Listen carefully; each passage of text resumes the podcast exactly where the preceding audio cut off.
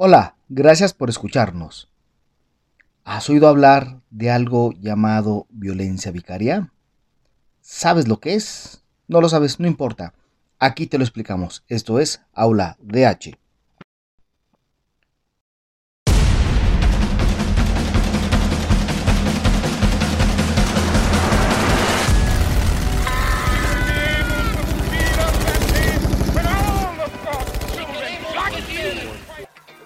Aula DH, un espacio creado para ti. Aquí debatimos todo lo que en verdad te importa sobre los temas actuales que involucran tus derechos.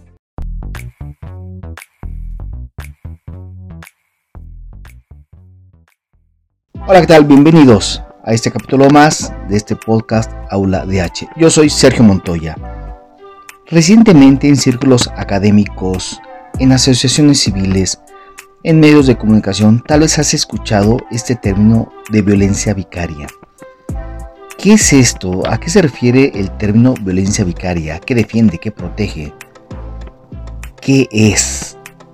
Pues bueno, empecemos por su término, por su terminología, por lo que la Real Academia Española define como vicario. ¿Qué significa que es, digamos, algo por sustitución? Aquel que toma el lugar de otra persona o que toma el lugar de otra cosa. Y recientemente, pues hace referencia a la sustitución de una persona por otra en el ejercicio de una función.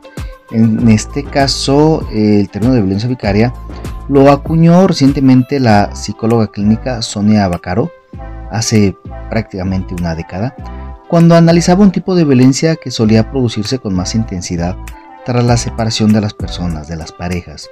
La violencia vicaria es una violencia de género en una escalada, en un proceso más largo, ¿no? Eh, que puede incluir violencias en sus diferentes formas, física, económica, por supuesto la psicológica, que busca un control. Y el control es la palabra clave. La violencia vicaria entonces es una violencia instrumental que lo que va a consistir es en utilizar a los hijos principalmente para infligir algún dolor, en este caso en lo que en la forma en que se interpretó inicialmente o lo que buscaba la violencia vicaria, en un control hacia las madres y que no es una violencia aislada, sino la combinación de todo un proceso y maltrato hacia las mujeres. Regularmente, Bacaro eh, lo explicó que era ejercer esta violencia por parte del padre, deshumanizando a los hijos, no viéndolos como personas, sino como un objeto, una herramienta para lastimar a la madre. Una violencia que por supuesto causa un dolor extremo a la mujer. Eh, más que incluso que si se le dañara directamente a ella. Una, eh, una, sensación de sufrimiento para la mujer, de dolor, incluso una sensación de culpa por no proteger a sus hijos, a sus hijas, eh, incluso llegando al homicidio de los hijos de las hijas para provocarle un, mayor dolor, para un mayor dolor, un dolor para toda la vida. Bueno, incluso eh, a inicios de año la relatora especial de Naciones Unidas sobre la violencia contra la mujer advirtió que la violencia vicaria se ha convertido en un problema global y no descartó ¿eh? la posibilidad de elaborar un informe mundial para 2023 sobre violencia vicaria. Ahora bien, Vamos a su desarrollo después o durante toda esta década. Miguel Lorente, delegado de gobierno para la violencia de género y profesor de medicina legal en la Universidad de Granada, define, definió la violencia vicaria como el daño que se ejerce a través de personas que tienen un significado especial para la mujer. Entonces ya amplió el rango. No solamente podrán ser los hijos, aunque a menudo son los hijos, también podrán ser sus padres, sus amigas, sus amigos, hermanos, hermanas. Y así, hay académicos que han explorado otros alcances de la expresión violencia vicaria, o bien también violencia por sustitución, pues puede atribuirse por definición a otros contextos ajenos al maltrato regular machista, como un secuestro de familiares de una persona amenazada, aunque fuera por otras causas, las víctimas sufren el mismo dolor, pero claro, en el maltrato machista en el que un padre mate o prive de la vida a sus hijos, parte como siempre de una violencia estructural y se basa en una identidad del hombre que busca dominar a la mujer. Por eso, la reciente literatura que se ha desarrollado pide ya hablar de violencia vicaria en violencia de género. En esta extensión de protección a la mujer, en México se han ya escuchado voces como diputadas, en este caso Trinidad Franco, integrante del grupo parlamentario del Partido del Trabajo, quien también a inicios de año propuso reformar el Código Civil del Estado de México y manifestó que la violencia por sustitución vicaria no tiene género, pues la puede ejercer el padre o la madre del menor y propuso reformar el Código Civil de, ese estado.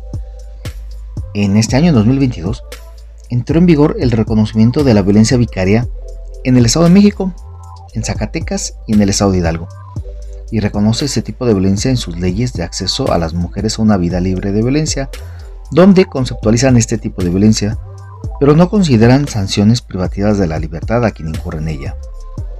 El nuevo artículo 8 ter de la Ley de Acceso de las Mujeres a una vida libre de violencia del Estado de México establece, y se lo voy a leer, el acto u omisión que genera afectación o daño físico, psicológico, emocional, patrimonial o de cualquier otra índole a un descendiente, ascendiente o dependiente económico de la víctima cometido por parte de quien mantenga o mantuvo una relación afectiva o sentimental con la misma y cuyo objeto sea el causar un menoscabo emocional, psicológico, patrimonial o de otra índole hacia la víctima y que se expresa de manera enunciativa más no limitativa a través de conductas tales como las amenazas verbales, el aleccionamiento, la sustracción de sus hijas e hijos, la imputación de hechos delictuosos o falsos, en donde se demuestre la dilación procesal injustificada o cualquier otra que sea utilizada para dañar a la mujer. Bueno, así eh, es lo que dice el artículo. La conceptualización y esta normativización de la violencia vicaria pues lleva un periodo corto en la academia y obviamente en su correspondiente legislación, en la cual podemos ver dos momentos cruciales. Y claro, una oportunidad para su defensa y una mayor protección para otros grupos que también pueden ser vulnerables y, en consecuencia ampliar el espectro de su significado. En un primer momento, la violencia por sustitución, violencia por interpósita persona o como se denomina actualmente violencia vicaria, es el daño que se ejerce a través de personas que tienen un significado especial para otra. Y que surgido este término en la lucha de mujeres contra la violencia, fue un significado patriarcal atribuido a esta violencia a hombres que, bueno, para dañar a su pareja, agreden a los hijos e hijas de ambos.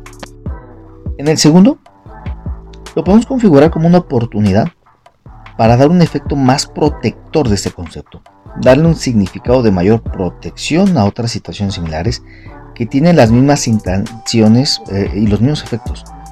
Nos referimos a otras materializaciones de violencia ejercida por personas que maltratan a otras y las utilizan como instrumentos para causar daño a otras, como aquellas que se eh, pueden ejercer sobre personas adultas mayores, personas con discapacidad, personas enfermas, entre otras, que lo que se busca es lastimar a otras que tienen afectos sobre estas personas agredidas.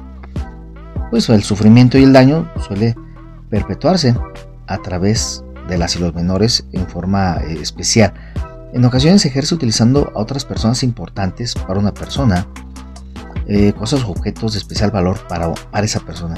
Bueno, hasta incluso pueden ser animales eh, a los que la misma persona tiene un vínculo muy afectivo y que sirva para someterla, chantajearla y en general para hacerla sufrir.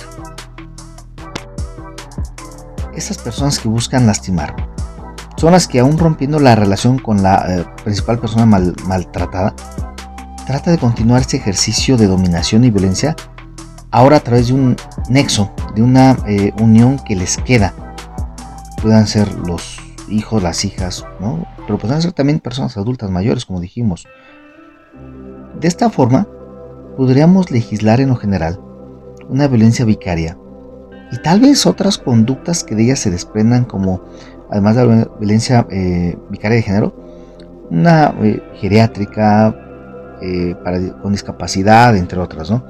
que además de proteger a las mujeres una vida libre de violencia contra estas obviamente reprobables conductas de hombres que agreden a sus propios hijos e hijas, podemos proteger también a otros grupos vulnerables, además de la infancia, como cualquier conducta que atente contra su dignidad cometida por cualquier persona que los emplea, como instrumentos para provocar un castigo y o sufrimiento a personas. Ampliar o lograr ampliar este aspecto de protección, pues podría caminar de la mano con lo que ha expresado incluso la Organización Mundial de la Salud y otros colegios de psicólogos, quienes han establecido que el fenómeno de violencia vicaria provoca terribles consecuencias psicológicas, por supuesto difícilmente reversibles, pues ocasionan en las personas una tortura mental y una eh, vivencia diaria de miedo y terror, que son por supuesto los objetivos que persigue la persona agresora. Ahora bien, hay problemas, mire, la configuración de un eh, tipo penal que pueda garantizar la protección y defensa de las personas víctimas no resulta fácil, ya que en la violencia vicaria la voluntad del agresor resulta determinante para encuadrar eh, la conducta de violencia vicaria. Además de una reinterpretación de víctimas directas, indirectas o víctimas secundarias en algún código penal. Eh, es complicado demostrar el dolo. El dolo es eh, que la persona tiene la intención de causar el daño, no solo que existe el daño, sino que se demuestre ese nexo entre realmente este motivo exterior, esta voluntad de provocar este daño. Claro que esos ejercicios legislativos deben ser acompañados por expertos en víctimas, expertos en materia penal, eh, personas expertas en política criminal y bueno, en general de todas aquellas personas expertas de los grupos de interés eh, en ese tema de violencia vicaria. La sociedad civil debe participar, eh, por supuesto, y aportar su experiencia y sugerencias. Pero también se nos pudiera ocurrir eh, formas más factibles para, para tipificarlo. Por ejemplo, tal vez pudiéramos pedir la obligación que de oficio la autoridad pudiera emplear algo que se llama categoría sospechosa. ¿Qué es esto? Bueno, que en cualquier caso que la autoridad conozca sobre agresiones a niños, niñas, adolescentes, eh, personas adultas mayores, personas con discapacidad, eh, en general cometidas por personas que por su parentesco o afinidad debieran protegerlas o, algún, existe algún vínculo, se sospeche y se investigue si la violencia cometida contra esas personas tuvo como fin lastimar o agredir a otras personas que también les guardan una igual consideración y que les causó un sufrimiento eh, esta conducta. Claro que la incorporación de la violencia vicaria a las leyes de acceso a las mujeres a una vida, libre, eh, una vida libre de violencia, pues es sin duda un gran avance en su protección y por supuesto que cumple con estándares recientes en materia legislativa y perspectiva de género. Y bueno, eh, recientemente en septiembre de este año se reformó el Código Penal del Estado de Sinaloa y estableció, tipificó la violencia vicaria. Ya, eh, ahorita le digo en qué artículo es, y solo voy a leer el artículo 241 bis. Y mire cómo lo amplía, y no solamente eh, a la mujer como víctima. Dice, entiéndase por violencia vicaria todo acto u omisión dolosa ejercida por parte de una persona que sea o haya sido cónyuge o concubino, mantenga o haya mantenido una relación de hecho, de afectividad o sentimental con la persona directa, realizada por sí misma o a través de interpósita persona y que se encuentra dirigida hacia una persona considerada víctima indirecta con quien la víctima directa tiene una relación de parentesco por consanguinidad en línea recta, ascendente o descendente, sin limitación de grado, pariente colateral consanguíneo o por afinidad hasta el cuarto grado, adoptante o adoptado, concubina o concubinario, cónyuge o excónyuge, o con quien tenga o haya tenido una relación de hecho, con el objeto de causarle algún tipo de daño, o afectación a la víctima directa, ya sea física, psicológica, emocional o patrimonial. A quien cometa el delito de violencia vicaria, se le impondrá de 3 a 8 años de prisión y de 100 a 300 días multa. Cuando la víctima indirecta fuese una persona discapacitada, en estado de indefensión o desventaja, la pena se aumentará hasta en una tercera parte. cuando la víctima indirecta sea niña, niño o adolescente, se le restringirá al sujeto activo el régimen de visitas y se suspenderá la guardia y custodia de quienes tengan la patria potestad por el tiempo que dure la pena. Como ver, como pueden ver, el delito en Sinaloa abre una posibilidad de alcance, justamente como lo hemos eh, conversado, donde no solo la mujer sea posible víctima, sino que se abra el rango de alcance de protección de la violencia por sustitución. El problema en la tipificación es cómo podemos acreditar el dolo. Que la persona quiera no solo causarle el daño a, una primera persona, sino que tenga como objeto causarle el daño a la otra víctima. Eh, esto es un problema que, bueno, veremos cómo se logra manejar en materia penal, cómo se logra acreditar este delito y estaremos muy atentos a ello, por supuesto. Y bueno, pues si tenías dudas sobre qué era violencia vicaria, espero te hayamos enterado, te hayamos informado sobre qué es, qué significa y cuál es el avance al día de hoy en México y en su conceptualización. Síguenos en redes sociales www.auladh.com, en nuestro YouTube, en Facebook y en todas las redes sociales donde nos puedas escuchar.